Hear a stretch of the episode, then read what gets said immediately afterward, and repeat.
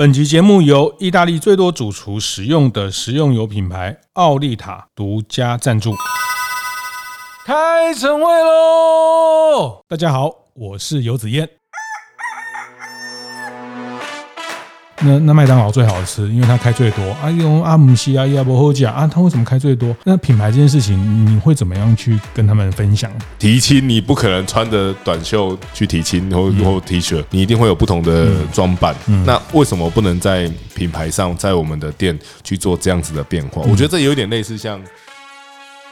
观念对了，店就赚了。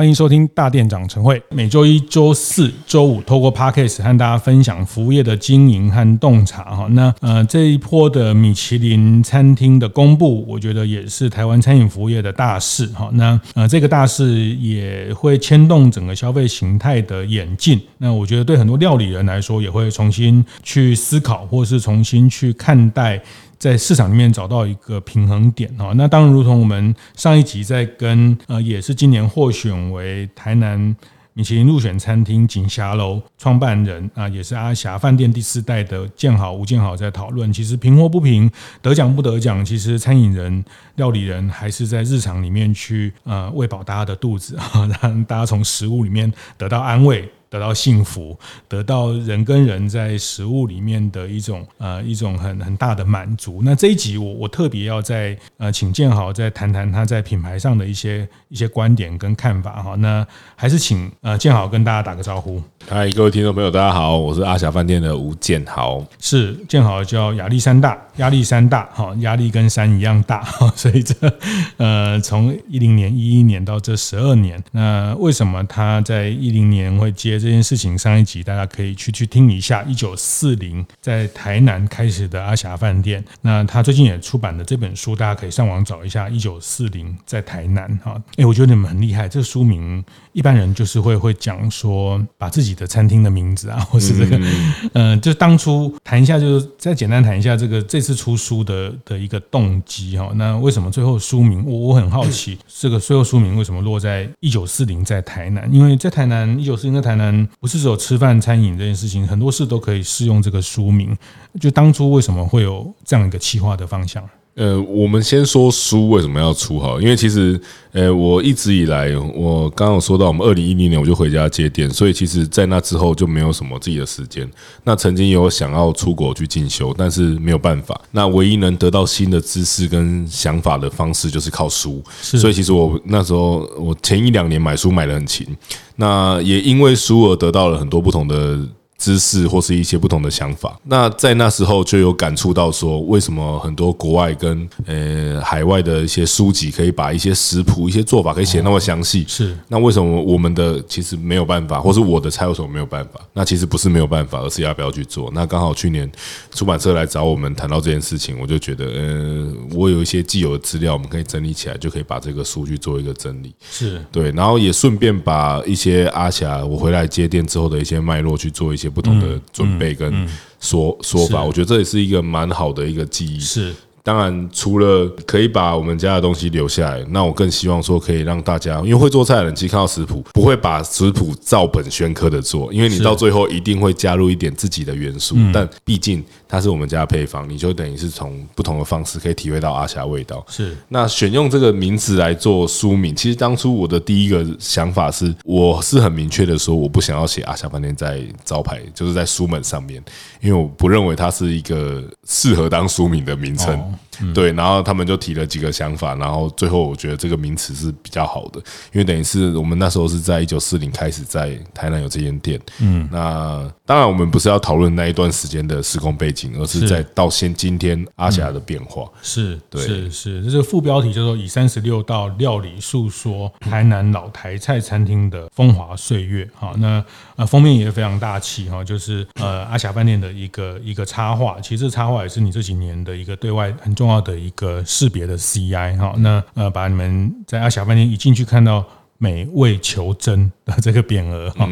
呃，鲜能滋味这些放上去啊。美味求真其实也是阿霞饭店的一个很核心的的这个理念。对，也是我回来做的第一件瞎事，就是我们家公司名就叫美味求真啊。对对对对对对，你们家那个公司登记的名字叫美味求真。没错没错，因为我觉得这一件事，因为那个匾额一直都挂在那边，那我一直觉得这也是一个非常重要的事情。在做菜的过程里面，我认为只要食材是好的，他在做任何东西都是加分的。嗯，那只要是真的好的食材，我觉得这就会带好带来美味的味道。其实我我觉得这件事情也也蛮好的啦，我觉得蛮蛮鼓励很多的职人。其实这几年烘焙业，好像宝生师傅啊、子敬师傅啊等等，大家都呃开始用很多食谱的方式，很多书籍来跟大家沟通啊。那嗯，当然我们比较长期在出版文字的工作，就知道嗯、呃，现在出书的人比看书的人还多哦，就是对，真的真的没错啊，就是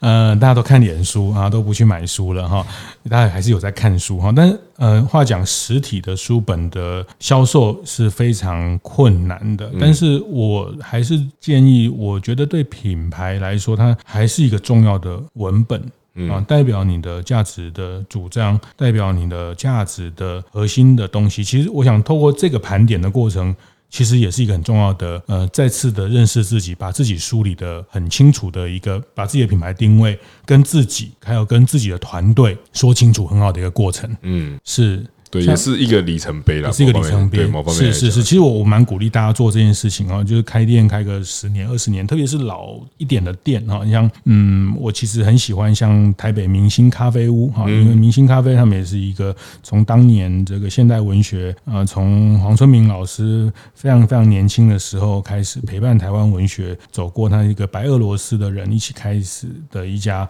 咖啡馆，怎么跟这个城市的历史串联起来哈，这是我。很喜欢这本。那当然，像我们之前建学团也去了好几次。这几年非常非常红的这个 林聪明砂锅鱼头好。那佳慧几年前出了一本书，那。我也帮他写了一个简单的序哈，那我觉得佳慧的书的书名就叫《家的味道》哦，那他也没有把林聪明啊什么杀过，他其实他讲他家的味道。那我觉得街头小吃，因为他们是从街头的呃出发，街头小吃本来就是一种家常，本来一种很很家人的的方式在在经营的，很很回到家的味道。他把那个家的味道怎么从路边啊，怎么从啊这个奶奶会怎么样呃这个。这个让客人吃饱啊，一定要加汤加到满啊。客人嫌他就说：“那你到后面排啊。”这个呃，把那种呃这个小店的那种 DNA 讲得很透，家的味道。哎，我觉得这个名字也取得非常的典型哈。那他也希望把这个家的味道分享。那我觉得这次呃，我看到建豪在一九四零在台南这个书名，我我我非常喜欢，我非常喜欢。我觉得它跟整个封面的企划，那会历史感。历史感是让大家很清楚的。那台南代表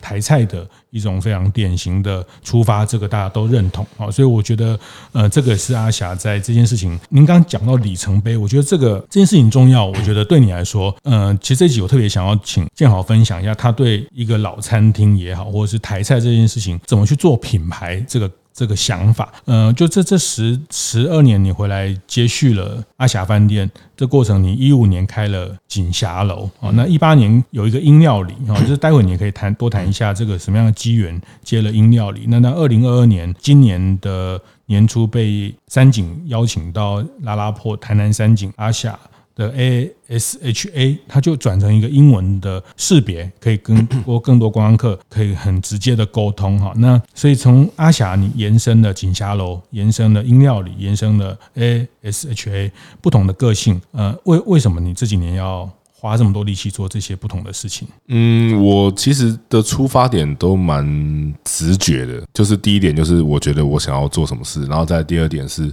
我感受到什么，嗯，那其实刚刚开始开锦霞楼的点是那时候我感觉我看到了阿霞的上限哦。对，我的上限的意思是我我好像可以，因为因为开餐厅到最后，你可能能预算出说你的座位有多少，你的客单价有多少，你大概就可以知道你的营业额或是你的上限到哪边。是，然后也知道说我们的客人的需求都有需不同的需求。因为当时我看到了更多，因为包含那时候我还没结婚，我看到了更多中小型的婚宴市场的需求。然后百货公司那时候南纺刚好提出了一个不错的条件。甚至是优过于很多一般的在外面开店的条件。是，那我才去做了这样子的挑战，然后进了商场去开了第一个店。那进商场开第一个店也给我很大的冲击跟感受是，呃，一样的东西换了地方就换了脑袋，就大家吃的体验体验就不同。嗯，有好有坏。嗯，那我们当然希望把好的地方放大，是坏的地方接受。嗯，那在那之后，在南纺店锦霞楼开了之后，再过了几年，刚好又接了音料理这件事。音料理这件事其实是契机，是跟我爸有关系的。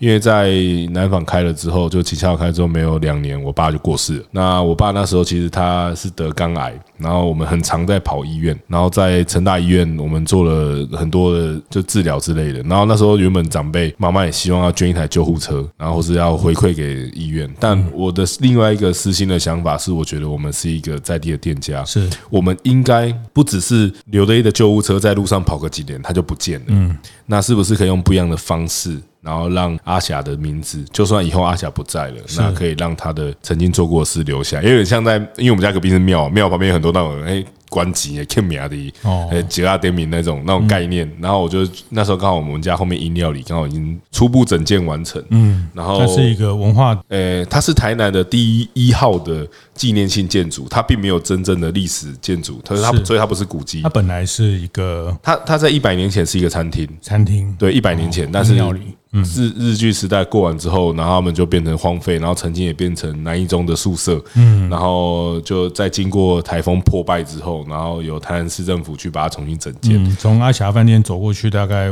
一百公尺左右就，应该五十五十公尺以内，对。然后它其实整建完没有完全的整修完成，然后那时候我就主动去争取说我们要去做，有点像原本要想说要做认养，就是维护，然后刚好变成一个标案，然后就变成我们要去投资，然后重新盖了一栋建筑。捐给台南市政府，再租回来经营，是就是盖好那一刻，隔天就要捐出去，然后捐出去，隔天之后再给他租回来经营，真是压给，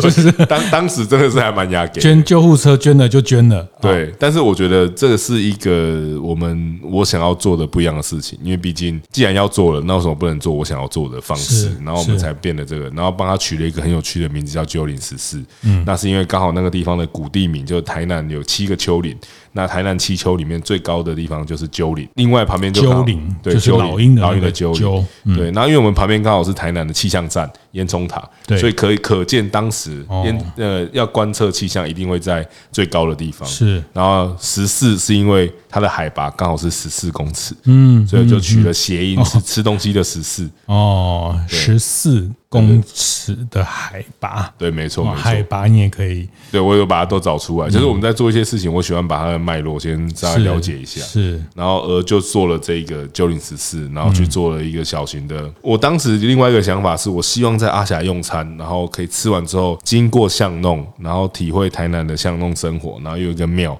因为台南什么没有，庙比 seven 还多。哦，然后经过庙之后，再走到饮料里去享用一个甜点。台南人用餐习惯不是这样子，所以到最后。那个地方就纯粹变成一个在提供轻食跟饮料的一个空间，或者是楼上有一个很好的这个展演空间。对，我们很常现在超常人家包场在办那个周岁趴的，每天都在周岁趴。是是，但我们希望台湾小朋友多生一点，就可以再多多一点周岁趴。我可能没有办法，那是 制作人要加油。你说我们制作人如果再生一个，我们就去台南办周岁趴，因为其实蛮适合，整个包起来。对，然后因为空间也没有很大，然后也也提供了不同的环境，那也让我做了一个不一样的地方的回馈跟，但是很特别，也把料理，因为你们本身就是开餐厅，跟城市的脉络、跟城市的文化，更多的故事可以去呃，我们用。俗话讲就是内容行销，就是我们有更多的 content 可以去跟客人沟通，而且是一个串接。其实，在一个串接，对，一百年前音料里它就像今今呃以前的阿霞是一个地下决策中心哦，大家都会在餐厅上面敲代敲事情，因为以前的日治时代的。那个政府刚好就在圆环旁边，对，所以吃开完会之后会来这里吃饭，哦、吃完饭敲台机，所以它里面一定有包厢。呃，以前就是一个传统的日式的那种和式，然后会有艺伎在表演，嗯、那一种那种类型。在在华人商业的里面，华人的文化、餐饮文化，就是乔事情是餐桌上的一个重要的主题。然后，所以呃，为什么我们特别有这种包厢啊？因为我后来听很多朋友讲，他们像。欧洲的餐厅基本上没有这种什么包厢，对，啊开放式的，对，够开放式。欧洲的米其林餐厅，你有一个一个人一百欧、两百欧，吃都是吃开放式的，没有人在吃什么包厢。所以那时候 Day 在台北开的时候，他们也是一个欧式的料理城，chef 来台一零一开，他们就是那种包厢，他们觉得很奇怪。那吃饭其实是一种，也是一种很很有派头的社交。我们要被看到，哎，我们有有很这个穿的很优雅，在这个在欧洲其实就没有这样的。其实包厢比较是从台湾是日本的。呃，文化里面这个在在政商商业里面就会附加到餐饮，就有一种包厢的。对这种需求，需求对，这也是蛮有趣的。然后在饮料理之后，在去年其实刚好在这两年疫情，原本有另外一个计划要走，但是因为遇到疫情，就整个暂停了。刚好在去年三井他们很主动积极来跟我们争取这件事情。那我自己是意识到，我认为未来的这个环境跟如果真的公安科又再重新回到台湾，他一定要有不一样的沟通方式，因为毕竟我们的消费族群还是在台湾的客人比较多，然后另外是多人的用餐的客。蛮印象，才在今年在年初又用了一个新的三井的阿霞这个店，然后也在今年把重新我们店的色系跟色调去整个去做很大的变化，包括在这本书上面也可以看得到，我们用橘色做我们的主色，是。会用这个橘色，我们当初是请一样是请无视设计帮我们设计，那颜色主色选橘的原因是因为我们的招牌料理是红鲟米糕，对，那我们的橘是红鲟橘，嗯，不是爱马仕橘，我要说明一下，但如果你认为我是爱马仕，谢谢，红鲟橘。对，红鲟橘，红鲟蒸熟之后变成橘色。是，那另外辅色是用黑色跟金色，黑色是扁额黑，金色是。匾额上面的金色的金，那用这三个颜色要跳脱出传统对于中餐的红色的这个印象，是因为其实红色真的太多了。过去就是大红。对，然后在这几个世代跟这几个年这几年的变化，大家对于品牌的认知已经跳脱到文字以外，就是我们以前会讲文字去做叙述，然后再来会做颜色做分类，然后再图像分类。是，因为我自己对于这件事情我有很深刻的体会，我觉得对于消费者的沟通，包含像麦当劳是。很好的一个案例，他那个 M 你永远都知道他是麦当劳。是，那他的黄金色的金拱门这个方式，嗯、那我们是不是有办法让消费者，全世界的消费者第一眼？看到他就能知道你的品牌，嗯、是是，这个红裙色很很能很凸显，然后就可能连接很有道理的去连接哈。那颜色是一个，也是一个，就像我常在一些课堂或分享，我会举像信用卡都知道有一个叫 Master，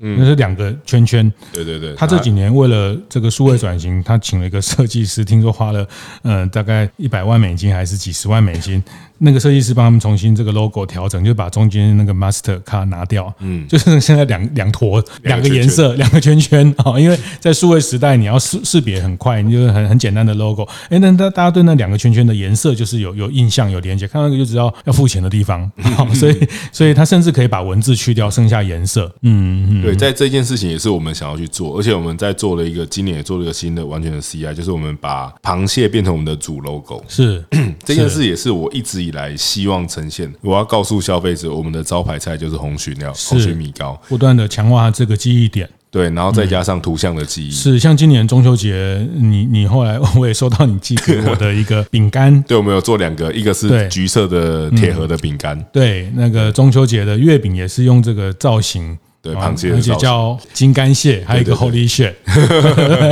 金刚侠啊，金刚蟹，还有一个 Holy shit。然后这一次，其实我们一直以来会会在延伸做伴手礼，也是一个我自己私心的想法，因为我觉得现在的关键，吃饭是一个重点，但增加提带带着走的，也是一个更大、更大、更可以做。其实这一波疫情之后，其实我也看到大家也回馈的是说，来客变少。嗯，但是客单会变高哦。那有一些餐桌外的营收，你怎么样的去提供它满足？那来客少，但是客单在其实像三 C，我们前面几集聊到良心，他卖三 C、卖电脑、笔电这些也是来客变少，可是客单变多。呃，某种它多元的需求，怎么样去在不同场景都能满足它？嗯，我觉得这也是很重要的，因为毕竟来吃饭，因为我们家以前唯一的伴手礼是乌鱼子啊，那个门槛有点高啊，你不可能每次都买乌鱼子。那能让它有更好介入点，然后更。大的关键是跟我们的品牌有直接的连接。是，我想听到这里，大家会一直听到建豪在谈颜色、品牌识别、品牌的定位，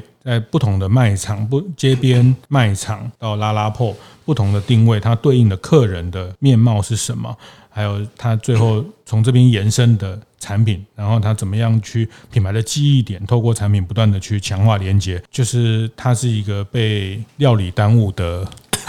这个这个广告企划公司的，哎，没有，就是说我我要讲的是哦，这集我也觉得我要特别再请建豪多谈一点点这个部分，因为我觉得建豪是八零后的主厨，我觉得他们这一辈他受过了一个完整参旅的教育啊，在高雄参旅大学，其实他们的同学学弟妹。大概是台湾现在在台菜非常能代表的一群呃中间的分子，包括不管台菜或者是创意料理，包括在猫下去的阿宽学长学长。是那这个高雄的永兴凤茶的。也是学长。啊，也开到台北这个这他们他们也这市场也有入选哈，这个新潮新潮饭店。对对对推荐。对顺底家里也是做老新台菜起家的。嗯啊，那还有刚讲烘焙里面彭杰嗯。啊莎士比亚在高雄。彭杰面包师傅、吴子敬的世界冠军，他们这一个世代都是在一个完整的餐饮体系的教育上来的人。那我觉得台湾也非常非常难得，在三十年前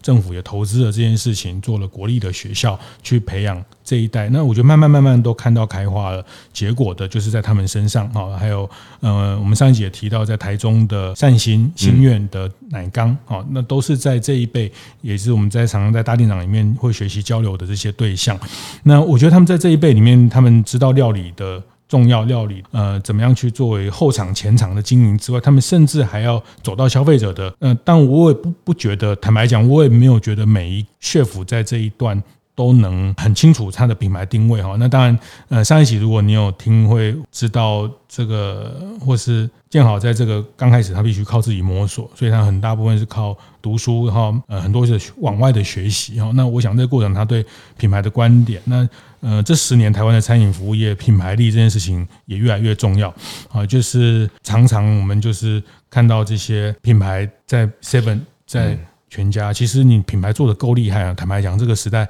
你坐在家里就等着人家来跟你提亲，跟你合作，你就只要决定要跟谁合作就好了。嗯，啊，那品牌力这件事情，呃，特别是建好从。主厨的角度出发，我会比较忧心，或是我常常看到很多主厨，他比较做产品的思维，他觉得生意不好就在丢新的产品，在开新的菜单，在换新的东西，啊，换到后来就是会累死三军，累到整个厨房就这个菜色爸爸囧哈，他没有办法用一个很明确的东西跟大家沟通，那大家很辛苦又又赚不到钱哦，那这个就就很累了，然后就心就很累了，所以你你觉得品牌这件事情？嗯，怎么样去去练习或学习？就说跟你一样是从厨房出身，从后场出身，从产品出发的，你你会跟他怎么分享？怎么去看待品牌？或许因为大家会想到品牌就要花钱，品牌就是啊，公啊叫贼哈，喝假熊重要哈。我跟我跟大家讲，不是好吃最重要，说好吃最重要。那那麦当劳最好吃，因为它开最多。啊，用阿姆西啊，亚伯喝假啊，它为什么开最多？那品牌这件事情，你会怎么样去？同样你这样的背景的人，去去跟他们分享这个事情的美感。我我其实刚刚子健哥这样讲，我我其实在反思这件事情。其实我的立场应该是蛮有趣的。我用我的角度来解释，因为我同时在做的事情是，我是一个大家庭长大的小朋友，所以我需要在每一个不同的时间有不同的呃面貌。我面对长辈，我要是一个。孙子好好就是乖小孩，我跟我姑婆要打招呼，嗯，然后但是在重要祭典我就要出来，因为我是长孙，我就一定要出来做什么事情。但是再换过来说，我在我爸妈我是好小朋友。但是我在厨房的员工里面，我是主厨，是换位思考，对，所以在不同的不同的环境，我都要变成不同的角色。那为什么我们不能在不同的时候要用不同的角色来应对？你不应该是同样一个人，是。包含你连出门你去见提亲，你不可能穿着短袖去提亲或或 T 恤，你一定会有不同的装扮。嗯。那为什么不能在品牌上，在我们的店去做这样子的变化？我觉得这有点类似像百货公司，你到圣诞节你就好圣诞节布置，是，但是。它也是百货公司，嗯，那我们应该是不是可以用不一样的方式来跟大家来沟通？我觉得这件事是我在想，很棒，很棒。我我我听到的是，嗯，我觉得做品牌也好，或是也不是说内场一定要怎么样，外场就怎么样。我觉得就是换位思考啊。其实大家在做餐厅的管理，我们有一集访问，呃，这次也拿到米其林一星非常难得的星业里面的中菜。嗯，那它为什么叫中菜？因为它是中副董啊，他们里面最资深的在星业做了四十年的外场的这个服务生。那兴业。非常气派的用他的员工的姓姓钟当做中菜，在大直的万豪酒店里面的一个中中菜。那今年获选了米其林的一星餐厅。那那时候我们钟副董就讲，他们做外场的人也要想到内场要怎么出菜，怎么样让内场的出菜的流程可以让外场也满意，就是大家都要换位思考哦，就是外场要想内场怎么样，然后可以帮内场的。的师傅想出一些什么东西，不要让他们的工序做的方式改变，但是外场的客人又可以觉得有不太一样的变化。呃，原来外场好不是只有点菜而已，不是只有呃点很多菜把营业额。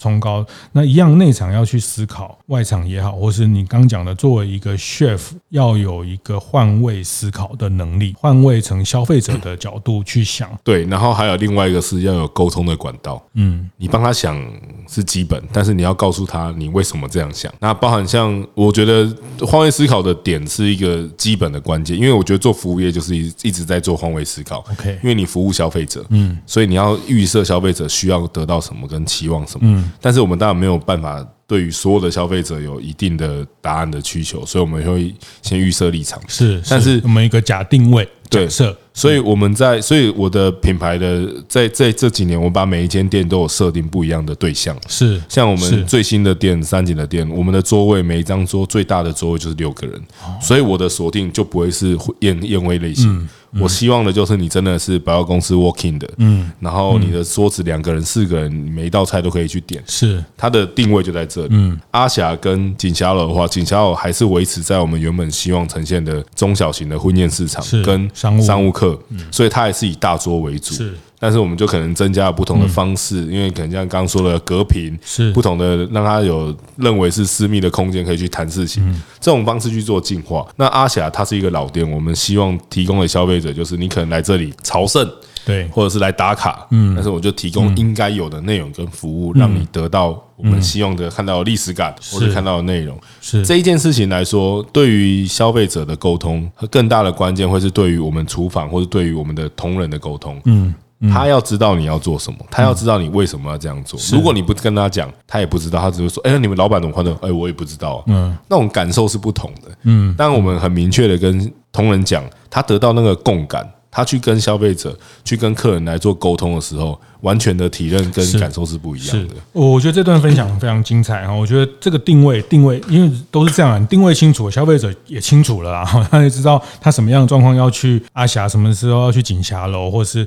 他有需求的时候可以怎么样代表，还要找一个代表台南的伴手礼的时候，他可以去找到一个什么样的的这样的一个服务可以提供给他。就是你要先把自己定位清楚，但是我觉得。在建豪刚讲这段，其实那个定位来自于你的换位思考的能力。这个意思是说，哈，但坦白讲，我必须常常提醒很多做产品的人，哈，大家大家其实都非常努力做产品，都做得非常好吃，都我觉得那都非常非常不简单的事情。但是他有时候会陷入。本位思考，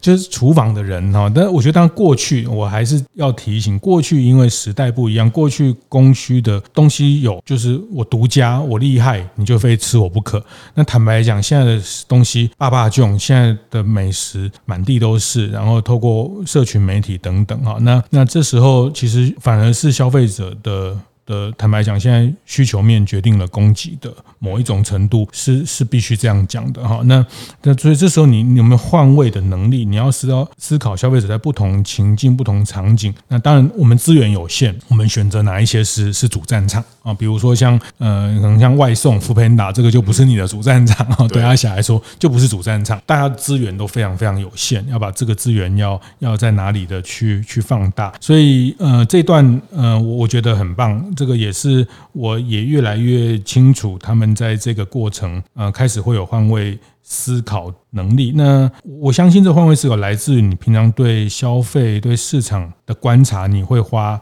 一些时间去做这样的功课。应该是说，我们就很单纯来说，我也是消费者，嗯，就站在消费者的立场去去体验、体验跟体认。我觉得还有一个很明确的地方是，因为毕竟在这几年，我们大家遇到的状况，其实某方面讲都是一样的，是。但是我也有一点不一样的状况，是因为毕竟我们家就是阿霞饭店，嗯，大家对你的期望值跟对。刻板印象，嗯，然后严重的刻板印象就是偏见，嗯，然后而导致大家对你的这个预设立场太强，嗯，就像呃，我们回到那个米其林那个话题啊，那一天米其林一公告。我大概就接电话，接了第一句话就说：“啊，那你会不会觉得很可惜？你为什么不争取米其林？”我心里想说：“米其林是用争取的。”然后再第二点是我们真的不是为了米其林而开，我们是到底要做什么？嗯，这个中心的定位很重要。嗯，那我觉得根本来说，我我一直在想，我们要做这些内容，第一个最大的体验是我们可能到不同的地方。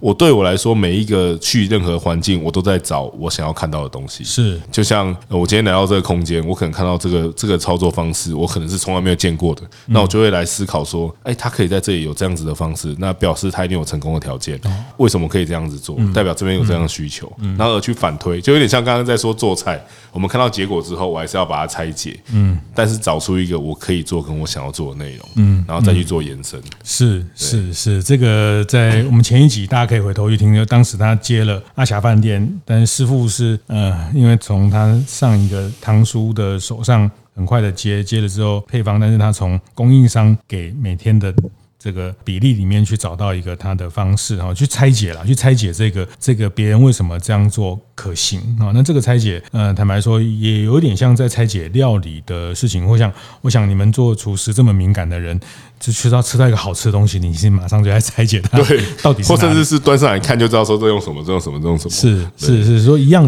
的角色哦。那特别，我想这集，嗯，我我会特别常常跟呃很多品牌的呃，当然品牌广告公司、形象公司，他们很能去把你的 DNA 放大。但我觉得在之前，你怎么样有这样的一个，特别是做商品的人、做产品的人啊，坦白讲，我觉得到今天还是很多做餐饮服务业的人还是蛮。嗯，在产品为本位主义的这个还是蛮固着的，我必须说啊，不好吃不好吃，或者甚至是配方哦，就是说这个配方是我们独家。我真的听过，这有一家还蛮知名的卤肉饭的这个店，他们的那个配方料理是两个创办人一人写一半，藏在各自家族的保险箱。到现在二零二二年的时代，这个事情还有发生哦，在台北哦，我真的因为我听他们下一代二代的接班人谈，那这个我爸。跟他呢，他们那个那个叔叔哈，他们都一人，我们只有持各一半的这个配方在我们的保险箱哈。但这个我也不能说错啦，就是说，那我觉得像这次在一九四零在台南，然后建好帮阿霞的论述这本书，哎，他就把三十六道菜的配方都给你看了。坦白讲啊，你看你也做不出来啊，哦，所以你还是要最好还是去阿霞走一走。如果很很很很饿很饿，就赶快上网。他们的官方网站也做得非常好啊，也可以很快的解决大家的痛点。这个就是这个时代大家的痛点嘛，哦，就在家里嘛，好，那我也想吃美食，那可是就是刚好确诊刚恢复，或是什么什么四加三零加七什么，现在不方便出门，或者是长辈。很多长辈他行动等等不同的状态，那现在这个这个时代消费者痛点能不能换位去给他一个好的？我非常非常开心，谢谢谢谢，我们很久很久没有这样很痛快的聊哈，呃，再次谢谢，也也祝您的这本新书呃大卖哈，那当然也被米其林评选之后，这个期望只会越叠越高哈。我觉得任何做品牌的人，其实晚上最睡不着的，就是客人的期望不断的在。在往上，对，不断的膨胀，嗯，不断的膨胀，对，是好，谢谢，谢谢建豪今天的分享，好，谢谢，谢谢大家。会后记得在 Apple Podcast 订阅、评分、留言，有任何想在晨会上讨论的议题，也欢迎提出。大店长晨会，下次见，拜拜。